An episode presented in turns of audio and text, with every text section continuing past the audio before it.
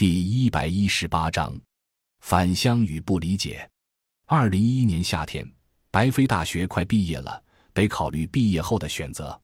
我是学金融的，那时候有两个选择：一是去学校安排的银行实习，这样就有机会留在北京的银行工作；还有一个就是留在乡建中心，继续做大学生支农下乡的工作。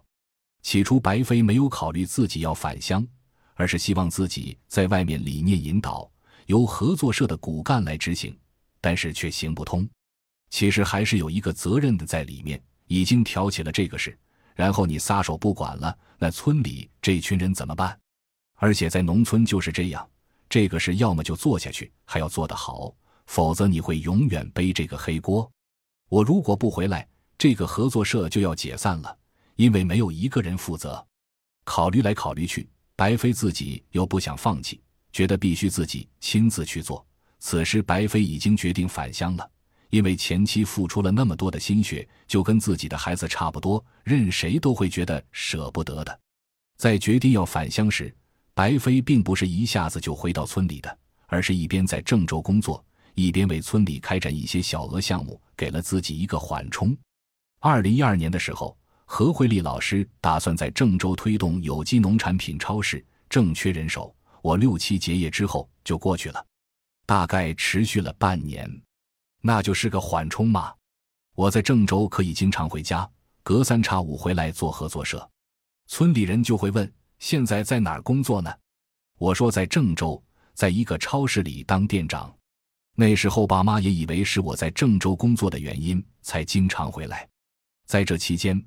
白飞还向资根申请了一个建设文化广场的项目，项目是二零一二年春节期间做的。虽然钱不是很多，但在白飞和妇女文艺队的努力下，在村中修起了一个可以跳舞的文化广场，还有几间房子作为乡村图书室，提供给小孩看书。资根支持的这个项目起到很大的作用。我那时候刚毕业，如果空手回家来，肯定是得不到大家认可的。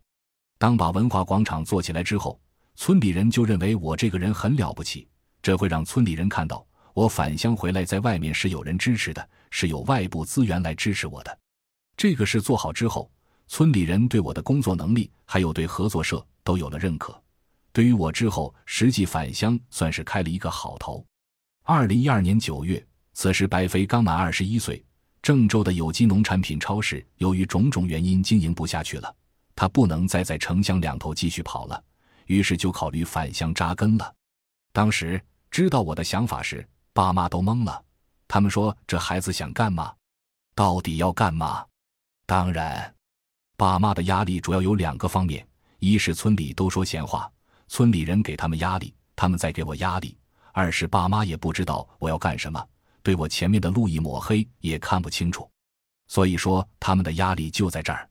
二零一二年到二零一三年真的是要崩溃的一年，太难熬了。所有人都不看好我，然后我就像没娘的孩子一样，因为当时我已经跟所有机构都脱离了，就赤裸裸的站在那儿，没有任何工作可言。村里都说我是找不着工作，没能耐，没出息，又回来了。村里人几乎都看不起我，这种状态几乎持续了一年。以前在乡建中心的时候，认为自己就是神。要拯救农民于水深火热当中，回来之后才发现，原来自己才是别人眼里生活在水深火热之中的。但白飞有信仰，相信前途总是光明的。就如他所说的，别人瞧不起我，但是总有一天我会让他们认可我的事业和环境会有转变的时候。至于什么时候转变，我不知道；怎么转变，我也不知道。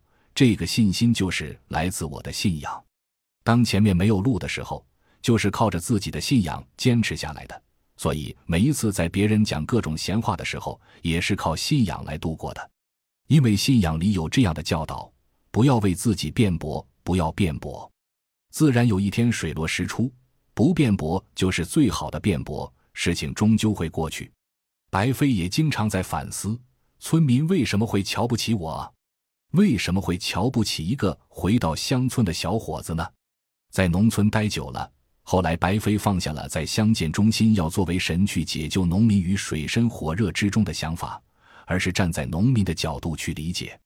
其实他们不是在瞧不起我，他们是瞧不起“农民”这两个字，也就是在瞧不起自己，瞧不起农民这个群体，因为他们觉得我上完学就有出路了，手里拿着那块文凭的砖头就可以砸开由农村向城里跳跃的那个门了。